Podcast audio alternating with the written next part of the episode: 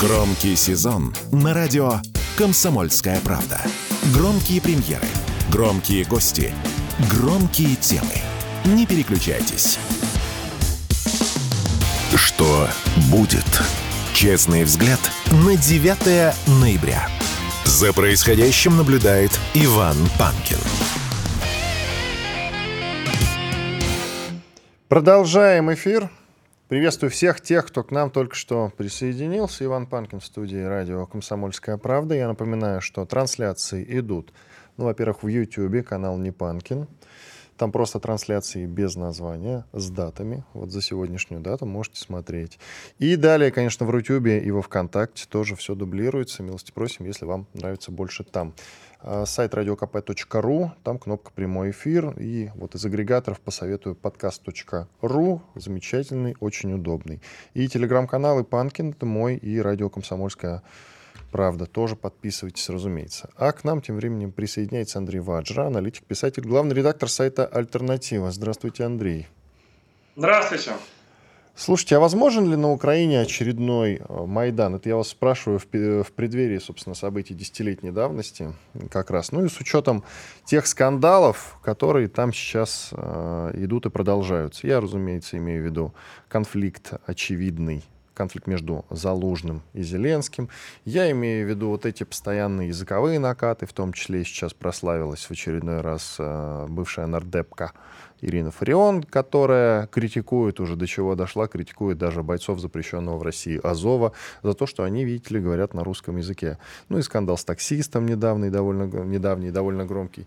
Перейди на мову, нет, не перейду. Вот это все как-то вот может перерасти в какой-то очередной конфликт там на Майдане у них или нет? Все-таки не стоит на это рассчитывать. Вы думаете, что ущемление прав какой-то части населения Украины может привести к каким-то Э, массовым возмущением. Э, вы знаете, но проблем взгляд... же много, это я перечислил-то всего лишь вот немного. Слушайте, ну Украина 30 лет живет в таком состоянии. Просто в чем дело? Майдан же это же не какая-то стихийная там реакция на какие-то злоупотребления и какие-то несправедливости. Майдан это технология. Майдан это деньги. Майдан – это прагматизм, причем связанный отнюдь не с интересами э, народа Украины. Это, это совершенно разные истории, понимаете?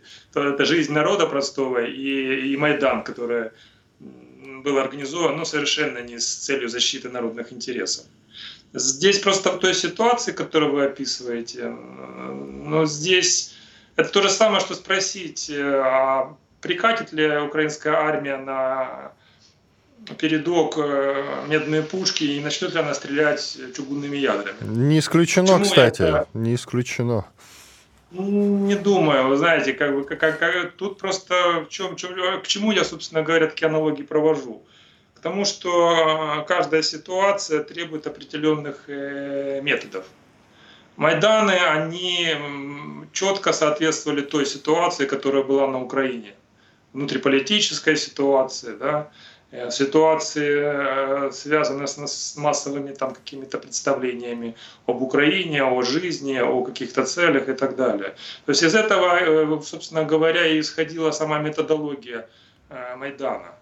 Методология Майдана как методология захвата власти.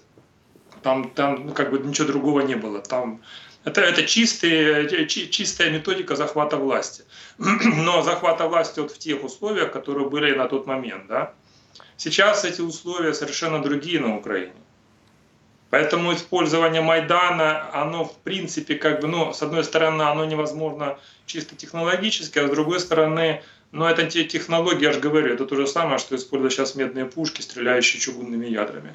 То есть вы не добьетесь успеха. Да, вы можете стрелять с этих пушек, Безусловно, тут, вы, тут я с вами согласен. Но это не приведет к результату, к тому результату, который, в общем-то, ради которого, собственно говоря, стрельба начинается. Поэтому, э, если исходить из того, что власть под Зеленским начала потихоньку шататься, да, стул властный, с полномочиями президентскими, то здесь в случае крайних э, вариантов да, противостояния, в случае обострения конфликта противоборствующих сторон в ход пойдут не Майданы. Майдан, это, знаете, это вот на фоне того, что сейчас на Украине, это такой пикник. Майдан это вот люди вышли, им заплатили деньги, они очень приятно и интересно провели на Майдане время, они стали знаменитыми, потому что их всех показывают по телевизору как героев. Вот. И при этом они знают, что им, э, что бы они ни сделали, им ничего не будет. Это, это такая, знаете, это увеселительная прогулка. Это потом уже в конце, когда Майдан затухал, их начали свои же в спину расстреливать, чтобы добавить э, в этот кровавый театр немножко э, трагизма, да, чтобы взбодрить людей, чтобы не расслабляли батоны. Вот. Но этот, этот вариант сейчас не, ну, совершенно не катит абсолютно не катит. Любое скопление э, украинского населения, тем более мужского, оно обычно заканчивается автозаками, автобусами и отправкой на фронт. Ну, я думаю, что это как бы не открытие, то, что я, то, что я сообщаю сейчас. Да?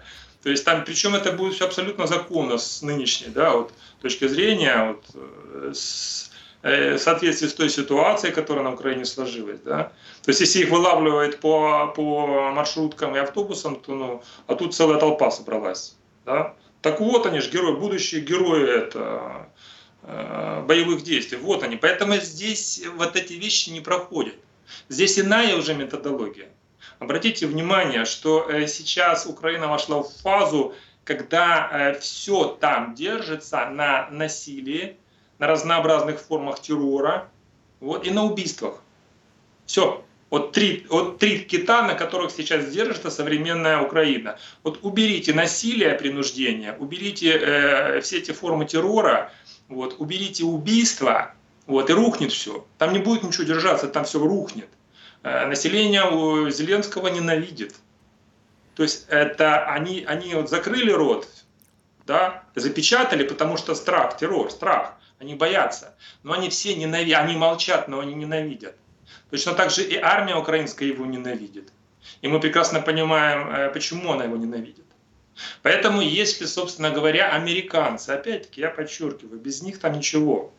То есть, если американцы да, все-таки э, примут решение убирать Зеленского, вот, то будет не Майдан. Если ликвидация Зеленского не получится, да, ну это самый простой вариант. Героически погиб там. Ну вот э, русские опять-таки напали и убили. Геройский президент. Дружно, радостно хороним его, э, смахивая слезы, опять-таки радости со щек. Вот. И новый значит, президент, новая марионетка, которая в общем, заточена на то, чтобы подписать очередные какие-то соглашения да, с агрессором. А если это не получается, он же боится, они же там все сейчас в страхе живут, они не первый год в страхе живут. Если, если с ликвидацией вот одного да, не получится, там же за ним целая шобла. И они все прекрасно понимают, что выборы, да, вот которых сейчас их принуждает Вашингтон, для них это все. Так они отменили же, все, выборов не будет. Вот, поэтому совершенно верно. Поэтому Зеленский их и отменил. Потому что он прекрасно понимает, в той ситуации, которая сложилась, он выборы проигрывает в первом туре. Там, там даже к бабке не ходи. А если что, американцы помогут посчитать даже. Там, это, это не проблема. Поэтому в данной ситуации еще один вариант, а более реальный. Это свержение. Но это будет свержение не через Майдан, не через увеселительный пикник. Это будет свержение, вот классический вариант военного переворота. Когда просто э, будут штурмовать здания правительственные, если их будет кто-то защищать. Это будет не Майдан, это будет силовой такой прямой да, переворот, вооруженный переворот. Так он возможен, кстати? Воен... Возможен такой Я сценарий? Думаю, что да. При, определенных, э, при определенных обстоятельствах вполне. Мы же не знаем, как будет ситуация дальше разворачиваться.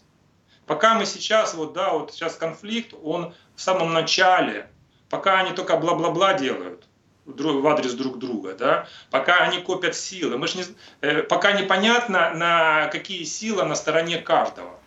Но именно к открытому э, противостоянию, к открытому конфликту, к насилию, да, к террору и, к, собственно говоря, убийствам, люди привыкли к крови.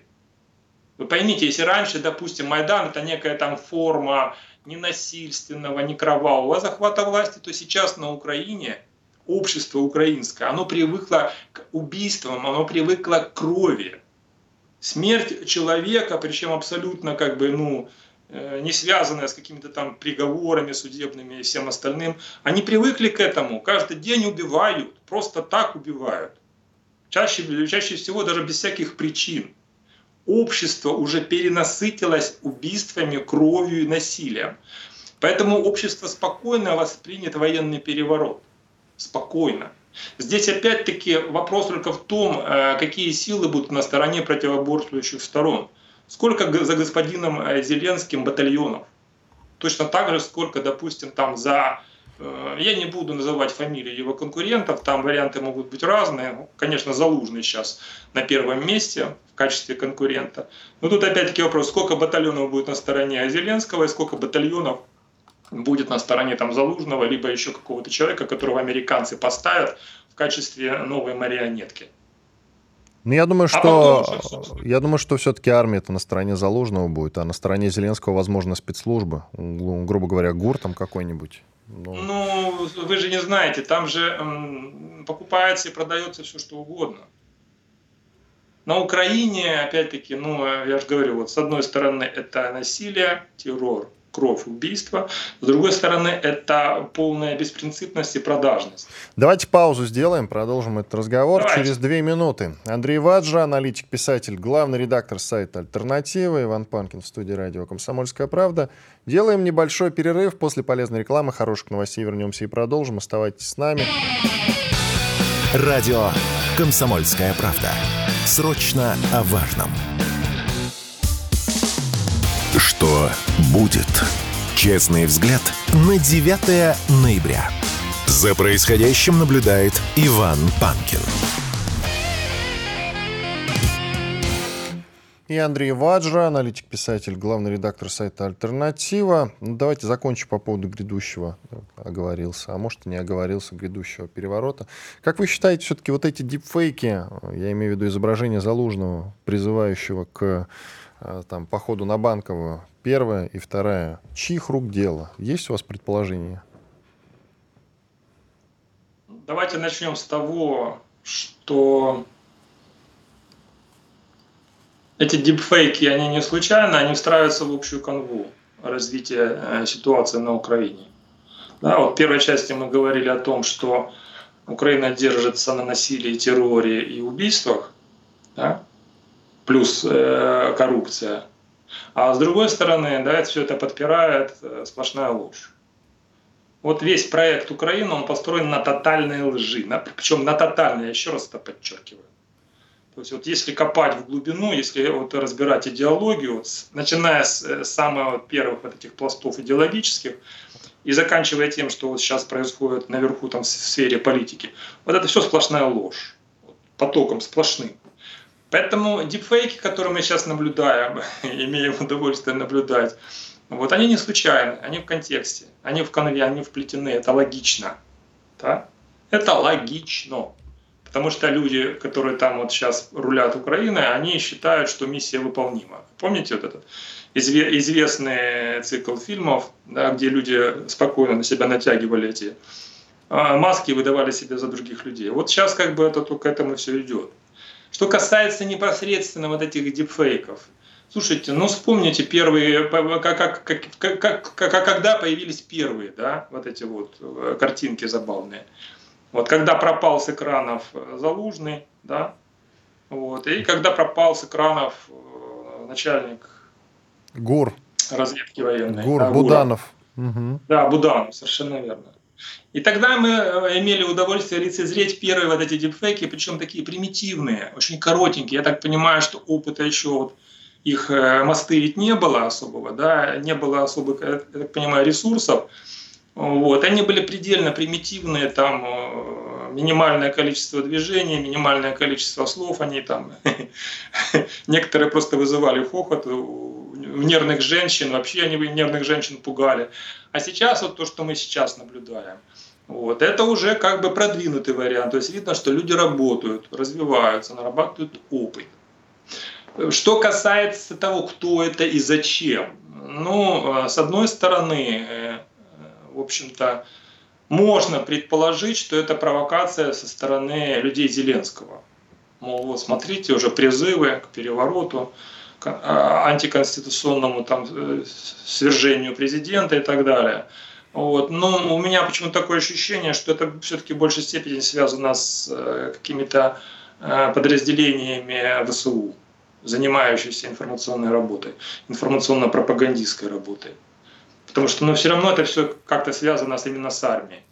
И в, в этом случае, в общем там есть и логика своя. То есть то, что, допустим, Залужный не может проговорить открыто, прямо выйти и сказать, а вот я вот считаю, что надо, чтобы армия брала власть в регионах, я считаю, что надо убирать этого президента, который утопил страну в крови и разрухе. Вот, но кто ж так выйдет и напрямую скажет? Ситуация еще к этому не подвела. Ситуация еще к этому не созрела, хотя публика уже запаслась попкорном и ждет с терпением. Но ты берешь и вместо, допустим, реального человека запускаешь дипфейк. И ты с помощью вот этой вот мистификации, этой лжи, ты проговариваешь все, что ты хочешь проговорить. То есть все, что ты хочешь проговорить, но пока боишься, ты проговариваешь с помощью вот этих вот э, картинок. Э, ну, может быть, это, кстати, сам Залужный делает, как считаете? Так я же к этому вашу подводу, подвожу эту мысль что вот веро... есть вероятность того, что вот Залужный с помощью вот этих вот собственных дипфейков, он проговаривает то, что, собственно говоря, у него на уме, и что он хочет сказать, но пока не может сказать. Вот, собственно говоря, ну, тут два варианта. Ну, я склоняюсь в большей степени ко второму варианту. А почему мы, вот сейчас рассуждая про так или иначе кандидатов, выборы когда-нибудь там состоятся, берем в расчет только троих? А чего вы решили, что они там состоятся? когда-нибудь это произойдет. Все-таки когда-нибудь это...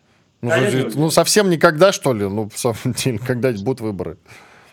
Вы, э, вы исходите из предпосылки, что будет Украина. Ну, давайте так, завтра Я она не развалится. Того, что эта предпосылка э, не обязательно верная. А если не будет Украины, какие выборы? О чем вы? Вы это, э, помните нашего этого пророка, ныне уже покойного, Жириновского? Жириновского? Вы же помните, что он говорил? Он же им в лицо говорил. Они тогда сидели, смеялись, ржали с него.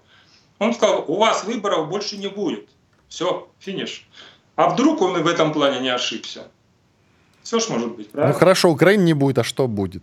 Во что трансформируется то, что мы сейчас называем Украиной? Слушайте, ну э, это же очевидно. Это территория, исконно русская территория. Прям, прям что вся? Может, что может быть на исконных русских территориях? Россия, разумеется, но что прям вся, до самых до окраин? А, почему? Что вас... Слушайте, вас же когда... Я, я, вряд ли я сомневаюсь, что в 91 году, когда э, э, резали пожар, когда вот три, три алкаша в Белоруссии угу. резали по-живому э, единую страну, никто же этого, этому не изумился, да, никто этим как бы не сказал, что как же так. Э, тысячу лет все было вместе, а тут раз какие-то чмыри пришли и порезали, все поделили. А, почему, а что, собственно говоря, такого, если все обратно соберется? То есть все вернется на круги своя. Киев это что? Это мать городов русских. Одесса, там, Харьков и все остальное. Это кто строили, кто создавали? Это территория чьей кровью полита? Бандеровцев, что ли? Там русской кровью все пропитано. Это вся земля, она чья, что там было? Все, что на ней построено, кто ее, кто, кто, кто там строил-то? Бандеровцы или кто? Или галичане? Так галичане холопами сидели там вот, под австрийцами и поляками. Ну так мы просто, просто процесс сейчас возвращается к изначальной фазе, к изначальному варианту, к тому, что было всегда. Я, не, я просто как бы, для меня это нормальный процесс, для меня это естественный процесс, абсолютно естественный. Я других просто вариантов не вижу. Любой другой вариант это будет ошибка, стратегическая ошибка. Я еще раз это повторю. Особенно с учетом того, сколько мы уже за вот эти вот почти два года да, заплатили, сколько крови, сколько жизней и так далее. Ну, возможно, конечно, у вас другое мнение, я не знаю. Да я был бы рад, ваши слова да богу в уши, честное слово. Почему? Нет, звучит красиво. Пока просто нет. Вот прямо сейчас, если смотреть на ситуацию, давайте будем откровенны, предпосылок к этому нет. Прямо сейчас, если ну, смотреть. Почему? А что, то есть, что вы, что вы считаете предпосылками к этому? Уверенное, прод... уверенное продвижение на фронте А мы в эластичную Слушайте, оборону но, э, играем сейчас. Нашего наступления еще не было. Ну вы же понимаете, что в Тулу сейчас около 400 тысяч человек собрано. Да. 4-тысячная группировка. Сколько там танок, танков, э, артиллерии, всего остального, только Владимир Владимирович Шойгу знает. То есть наступления не было. Мы сейчас находимся, как это вот классический да, термин, в активной обороне. Даже в рамках активной обороны идут продвижения. Но наступления как такового еще не было. Э, вы же понимаете, что собирать группировку почти там, которая уже размеры, которые двигаются к полумиллиону, но бессмысленно. Просто так. Зачем? Значит, в этом есть определенный да, смысл. И смысл, это единственный смысл, это в наступлении, в большом наступлении. Украинская армия измотана, обескровлена. Помощь западная иссякла практически. И не потому, что там какие-то политические причины, а потому что Соединенные Штаты – себя исчерпали, физически исчерпали. Да, они могут еще какие-то деньги выделить, и что?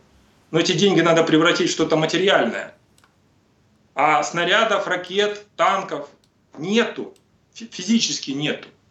Понимаете, к чему все? Почему заговорили о перемирии очередном и так далее? Потому что они иссякли, физически иссякли. То есть э, мы подходим к черте, когда украинская армия будет максимально ослаблена, максимально деморализована. Вы посмотрите, что у них там внутри происходит. Как они люто Да, там большое количество конфликтов прямо сейчас происходит, это да, действительно так. совершенно верно. Общество разрывается конфликтами, вся верхушка разорвана конфликтами. Да? Но при этом вы сами сказали, при этом вы сами сказали, что ждать Майдана не стоит.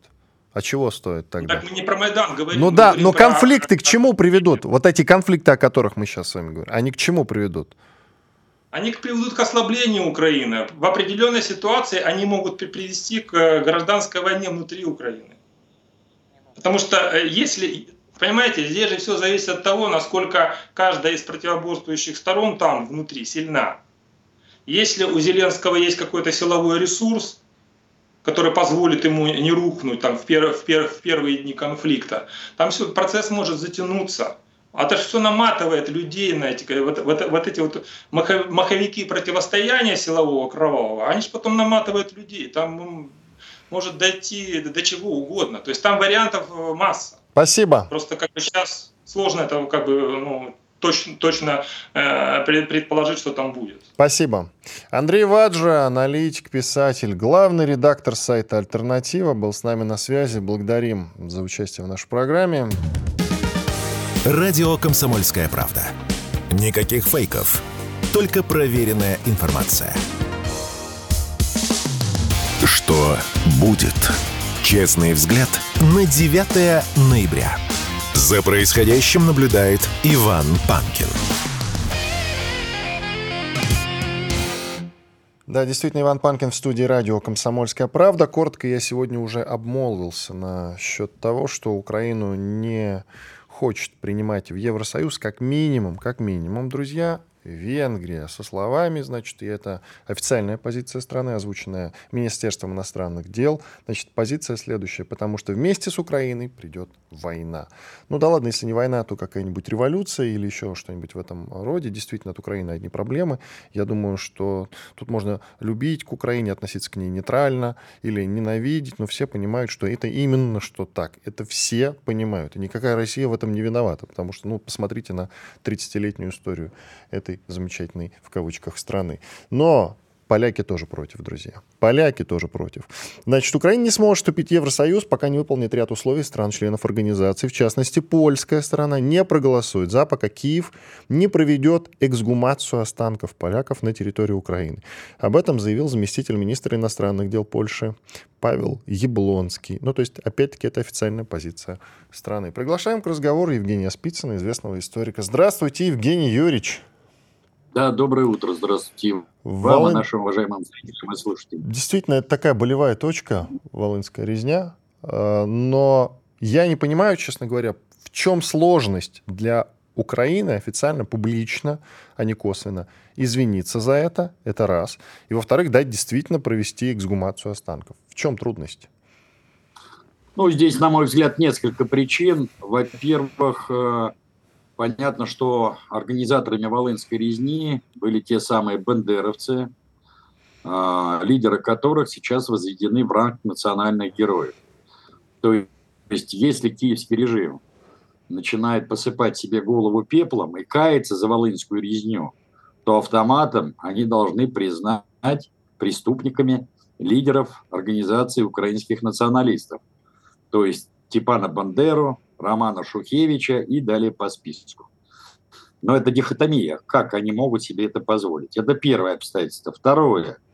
Они аналогичные претензии могут предъявить и польской стороне, потому что одновременно с Волынской резней такую же резню поляки устроили, ну, например, на территории Люблинского воеводства, э, под тем же Люблиным, под тем же Холмом и т.д. и т.п. Более того, в украинской историографии очень часто одной из главных причин Волынской резни а, называют предшествующие ей как раз аналогичные события на юго-востоке э, востоке самой Польши. А, понятно, что а, Варшава никогда не признает то, что они вытворяли то же самое. Я имею в виду прежде всего армия Краева. И там шли самые настоящие боевые действия между армией Краевой, а, это вооруженное формирование, которое напрямую финансировалось Лондоном, а, как эмигрантским лондонским кабинетом, так, собственно говоря, и самим английским правительством. И значит, отрядами украинских националистов. Поэтому здесь много причин, почему Киев э, не хочет признавать ответственность за Волынскую резню. Но это если коротко. Там посол местный, я имею в виду, который в Польше сидит, украинский, он говорит, что вот это давление на украинскую сторону со стороны поляков, оно неприемлемо абсолютно. Я, честно говоря, вот еще раз, извините за, за повторение, не понимаю все-таки, в чем неприемлемость. Я понимаю, что там взаимные претензии друг к другу. Но раз уж Польша э, самый ну, наверное, самый такой большой партнер после Соединенных Штатов. Наверное, есть смысл подвинуться по этому вопросу, разве нет? Нет, дело вот в чем. Тут же надо учитывать настроение польского населения. Ведь им промывали на протяжении десятков лет а, мозги по поводу Волынской резни. И ответственности сначала Советского Союза, а затем, собственно говоря, и самого бандеровского движения. И как они сейчас будут перестраивать, условно говоря, сознание миллионов и миллионов своих сограждан. Они это просто воспримут как а, национальное предательство. Это первое обстоятельство. И второе обстоятельство. Надо иметь в виду, что сейчас во главе Польши стоит, по сути дела, а, ну, такое правое националистическое правительство. Ну, идейные пилсудчики. А у них крови ненависть э, ко всем не полякам, так мягко скажем. И прежде всего к украинцам. Это в крови у них. Это уже многовековая фантомная боль. Потому что поляки всегда рассматривали населения восточных кресов, то есть белорусов, украинцев, евреев, ну и далее по списку, как э, унтерменш. Они никогда не считали их ровней себе, ну и с учетом вот этой традиционной классической польской спеси, вот этих вот шлихетских вольностей, когда они рассматривали тех же украинцев как своих хлопов, как быдло. Поэтому совершенно очевидно, что настроение основной массы и политической элиты, и значительной части э, рядовых поляков по отношению к украинцам, она очень некомплементарна, я так мягко выражусь. Понятно, что здесь, вот в этом противостоянии, как раз ищут аргументы прежде всего э, в истории. И поэтому и поминает ту самую Волынскую резню. Хотя я еще раз хочу сказать, что вокруг этой Волынской резни нагорожено такое количество как реальных, так и вымышленных фактов. Ну, слушайте, давайте начнем с того, что до сих пор не договорились о количестве жертв в этой резни. Потому что по официальной версии а, в ходе событий Волынской резни, которые обычно датируют э, февралем 1943, августом 1944 года, то есть это полтора года, там понятно, что пик этой резни пришелся на июль-август 43 года, но тем не менее погибло порядка 36,5 тысяч поляков. Но сейчас э, существует версия, что погибло и 60, и 80, и даже 100, и даже 200 тысяч поляков, понимаете? А украинская сторона в данном случае выдвигает свои контраргументы и говорят, что во время так называемой Люблинско-Холмской резни тоже погибло несколько десятков тысяч этнических украинцев.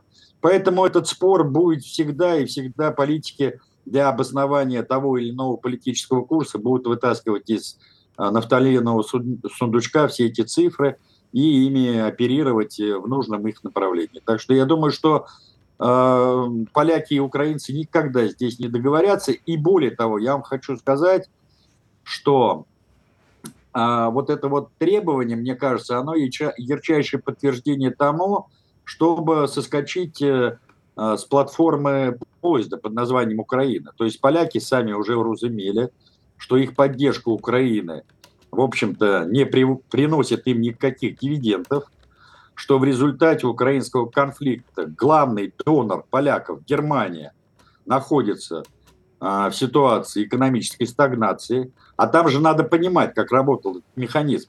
Германия была главным драйвером европейской экономики. А, бюджет, который поступал из германской казны в брюссельскую казну, он во многом перераспределялся именно а, в Польшу. И за счет этих денег, опосредованно, за счет прежде всего германских денег, поляки жили не тужили. А здесь произошло что? Экономическая э, ситуация в Германии резко ухудшилась, и экономика пошла под откос, а брюссельская казна опустела, и поляки теперь будут сосать лапу. А с чем это связано? А прежде всего с украинским кризисом. И вот теперь они хотят соскочить с подножки этого поезда под названием Украина и ищут разного рода предлоги. И одним из таких действенных предлогов является как раз история с Волынской резней. Вот и все. То есть это такая многоходовочка, чтобы прекратить активную поддержку поляков, прошу прощения, активную поддержку украинцев в этом конфликте. Потому что все, они уже поняли, что Украина уж точно не выиграет. Там не, не ясно, как дальше будет развиваться ситуация. Но то, что она потеряла значительную часть территории, то, что она была ситуационным союзником, по принципу против кого дружите. Но вот они не дружили против России. А сейчас они уразумели, что эта дружба им вышла боком. Поэтому надо искать э, подходящий повод с тем, чтобы, ну, по сути дела... Вот вы обратите внимание, кстати, как э, еще в прошлом году тот же Дуда и тот же Зеленский чуть ли не каждый месяц встречались как э, жених с невестой, обнимались, целовались и т.д. и т.п. А куда делись эти личные контакты и встречи за последние месяцы? Их ну, просто... там произошел конфликт у них, да, разлад случился. Ну вот, вот их просто сдуло, понимаете? Но одно дело личностные отношения, а другое дело все-таки политические отношения. Заявление замминистра иностранных дел – это, конечно, политическое заявление. Это не заявление какого-то деятеля культуры, какого-то общественного деятеля. Да, это официальная это, позиция, да. Конечно, это государственная позиция польского руководства. А это уже не шутки. Вот. А э, Украину, по сути дела, загнали в угол, потому что они никогда не будут публично на государственном уровне извиняться за волынскую резню, это уж точно. Или, по крайней мере, потребует сатисфакцию, чтобы поляки извинились за аналогичные деяния на территории этнической Польши а, и, значит, на территории этнической Украины. Так что вот так вот. Понятно, никто ни перед кем не хочет извиняться. Стороны, стороны стоят друг друга. Да, спасибо большое. Евгений Спицын, историк и публицист, был с нами на связи. Благодарим за участие. В студии радио «Комсомольская правда» Иван Панкин. Так, 30 секунд у нас до перерыва. Я традиционно напоминаю, что совсем скоро нас ждут новости и полезная, я надеюсь, реклама. Новости, я надеюсь, опять-таки хорошие. Вроде бы вот я так анализирую ситуацию. Ничего дурного не доносится. Да наоборот, даже хорошие есть новости. Обсудим их уже после небольшого перерыва. Громкий сезон на радио «Комсомольская правда». Громкие премьеры, громкие гости, громкие темы – что будет? Честный взгляд на 9 ноября. За происходящим наблюдает Иван Панкин. Ну, давайте подведем итоги дня сегодняшнего. Много интересного было сказано в течение этого эфира. Я его начал э, как раз с новости про ДРГ, которая, судя по всему, трансформируется все-таки в фейковую новость, в некий вброс, в любом случае, как бы там ни было, чтобы не развивать ее. Я просто коротко скажу, почему Грузия на это все-таки не пойдет ни на какие там э, ДРГ и так далее, ни на какие провокации. Да потому что Грузия, как мы знаем, стоит уже давно в очереди в Евросоюз. И перспектив у нее, как вы знаете, как вы понимаете, значительно больше, чем у условной Украины.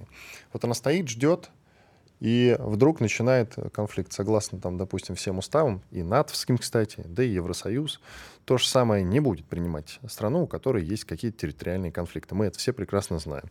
Вот исходя из этого, давайте четко понимать, что Грузия прямо сейчас, в общем-то, практически наш союзник в общем-то, наш союзник, да. Несмотря ни на все, несмотря ни на какие там трудности, которые э, были, прямо сейчас, я думаю, что нам на Грузию можно, в общем, э, рассчитывать. Что ждет Украину теперь? Много говорится о том, что вероятнее всего, если не полная победа России, то некий, значит, э, корейский вариант, да, с демаркационной линией такой, вот, на территории там две страны будут располагаться, грубо говоря. Одна пророссийская, одна, грубо говоря, прозападная. Ну, это чисто теоретический такой вариант.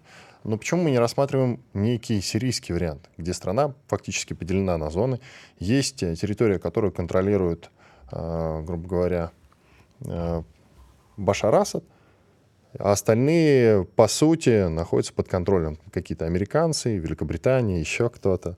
Турция там где-то есть, Россия, соответственно. Может быть, и здесь также будет, вот э, по некоему сирийскому варианту. Мне просто кажется, что когда мы проговариваем сирийский вариант, так просто понятнее, чем абстрактный корейский. Ну, понятно, что та же там Южная Корея — это не самостоятельная страна, хоть и процветающая относительно, наверное, относительно Кореи Северной. Но да не об этом сейчас. Немножко еще про заявление Зеленского. Сегодня упоминал, потому что он дал поручение правительству подготовиться к переговорам о членстве все-таки Киева в Евросоюз. Тут же, по-моему, даже чуть раньше венгры заявили, что они будут блокировать это самое членство по той самой причине, что вместе, я проговаривал уже, вместе с Украиной придет война. Безусловно, поляки тоже блокируют, только что со Спицыным об этом говорили. Словакия сейчас, судя по тому, что там новый премьер, тоже будут блокировать это самое членство. И я напоминаю, что если даже если Украину сейчас ну, психанут и примут, то очень расстроятся другие страны, которые чуть дольше стоят в очереди на членство в Евросоюз. Опять-таки вспомним Грузию. Но это как-то совсем некрасиво получается, согласитесь. И эти страны расстроятся. Есть и также заявление, которое меня э, сегодня позабавило. Зеленский заявил, что Украина обеспечит восстановление страны без коррупции. Это, наверное, реакция на то, что Соединенные Штаты, как они сегодня заявили, израсходовали уже 96% средств, выделенных на все направления поддержки Украины, включая поставки оружия. Это тоже официальное заявление от Белого дома. И тут Зеленский реагирует. Украина обеспечит восстановление страны без коррупции. Мы сами все сможем. Кстати, что касается коррупции, ведь это заявление, смотрите сами, сделано где-то примерно спустя, причем оба, и из Белого дома по поводу того, что денег нет, и от Зеленского по поводу того, что мы восстановимся без коррупции, спустя примерно месяц после того, как Украину посетили американские же аудиторы. Вы помните эту историю? Одного даже плитой прибило там в Киеве. Остальные, слава богу, пока живы. А может быть и нет, мы не знаем. Но, тем не менее, видимо, они подсобрали данных, отправили их в Белый дом, и тут реакция. Все деньги кончились, все, больше ничего нет. Понимая, что часть, а может и не часть, может львиная доля тех средств, которые были выделены Украине, они благополучно попилены. Кстати говоря, последние дни в лучших телеграм-домах распространялось видео, на котором Зеленский рассказывает о том, как Украина будет жить дальше? Это 2019 год. Давайте этот фрагмент послушаем. Пропросить это точно не про Украину. Украина новая страна, сильная, ни у кого ничего не просит. Сами можем кому-то помочь. Кому интересно? На русском языке это 19 год. На русском языке, на чистом русском, с хрипотцой, с таким хорошим низким голосом. Он говорит, Украина сама еще кому-нибудь поможет. Действительно поможете вступить кому-нибудь в Евросоюз, потому что вас туда брать не собираются, а совсем скоро подходит очередь для приема, значит, для рассмотрений заявок новых кандидатов. Кого-то, безусловно, возьмут, но не вам, и в этом смысле вы, конечно, спасибо, помогаете условной даже Грузии, если она, если ее примут, если она подойдет там по тем стандартам. Э, хотя есть некий кризис в Евросоюзе, туда даже Турцию брать не хотят, э, но объясняют это тем, что в Турции огромные финансовые проблемы, там экономический кризис, и пока что не время для Турции стать полноценным, полноценной частью Евросоюза. Хотя вот вы, если в Турции у любого турка поинтересуетесь, вы европейская страна, и вам все, конечно, скажут. А если вы, допустим, будете что-то говорить про Азию или Восток, на вас там обидятся, уверяю вас. Они все-таки считают себя европейцами, как бы там ни было.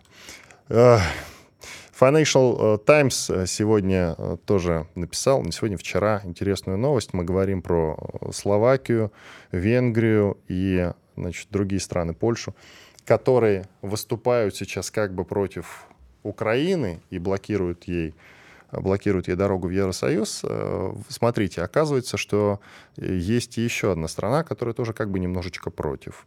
Это Румыния. Там резко растет популярность партии с антиукраинской позицией. Альянс за объединение румын называется эта партия. По сути, она такая, знаете, националистическая и будет претендовать в перспективе, э, ну, по крайней мере, громогласно заявлять о том, что необходимо возвращать те территории, которые сейчас принадлежат Украине. Я, насколько понимаю, это действительно в уставе партии, у них там прописано. Они реально хотят, чтобы часть там территории, а это, среди прочего, вот если говорить об известных местах, остров Змеиный. Помните, да, такой? Вот, его тоже надо вернуть. Его тоже надо вернуть. Подозреваю, что это э, вопрос времени. С Ваджей, с Андреем Ваджей мы сегодня этот момент обсуждали, что если, если Украина не целиком станет частью России, то, безусловно, те территории, которые находятся на Западной Европе, будут попилены между там, Польшей, Венгрией и Румынией. И, кстати, как бы мы там не смотрели на это скептически, это вполне себе вероятный расклад. Почему? Да потому что сам по себе Евросоюз трещит по швам. Много говорим об этом последнее время. Это не просто так разговоры. В Евросоюзе просто невыгодно существовать. Та же Польша только страдает от своего Э, членства в Евросоюзе. Она бы давно уже вела себя совершенно по-другому. Может быть, даже часть войск на Украину ввела бы. Или каких-нибудь польских вежливых или не очень вежливых людей, например. Про переговоры тоже есть интересное заявление. Три толстяка я сегодня упоминал. Василий Малюк, глава СБУ, Руслан Стефанчук, это глава Верховной Рады.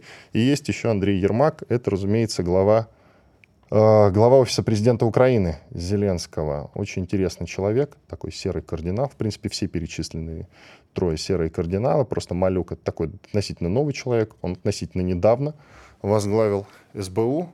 Но, как я понимаю, у них достаточно власти. И вот эти вот э, три толстяка, я сегодня так их назвал, три толстяка, возможно, действительно вынашивают какие-то вполне себе там, президентские амбиции или э, какие-то планы по расколу той действующей власти, которая сейчас верховодит на Украине. Я имею в виду власть Зеленского.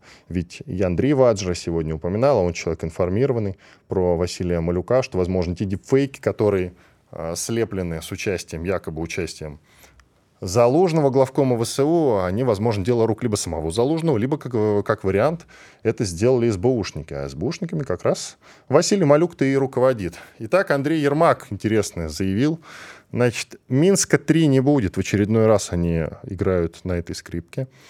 То есть переговоров не будет никаких. Они собираются идти до конца. До какого конца не уточняется. Очевидно, что до конца своего Э, раскола между Зеленским и Залужным не существует, это я уже говорил сегодня. Минска-3, соответственно, никакого не будет. И я сразу, знаете, когда вот они об этом говорят, он же не просто так это сказал. Это, в принципе, все то же самое, что периодически говорит и сам, значит, украинский Гитлер. А у Гитлера, кстати, была интересная цитата в свое время. Но если, конечно, это не фейк, но, по-моему, вот цитата у Гитлера была, если мне суждено погибнуть, то пусть погибнет и немецкий, а в данном случае украинский народ, потому что он оказался недостойным меня. Огромное количество, которые сейчас сражаются за право говорить все-таки на русском языке, хотя и являются в том числе защитниками Украины. Я сегодня давал уже комментарий одного из бойцов ВСУ, который наезжал на упоротую русофобку, бывшую нардепку, народную депутатку Фарион, со словами «приезжайте-ка к нам на фронт и говорите тут на украинском языке, а то что-то вас тут не видно».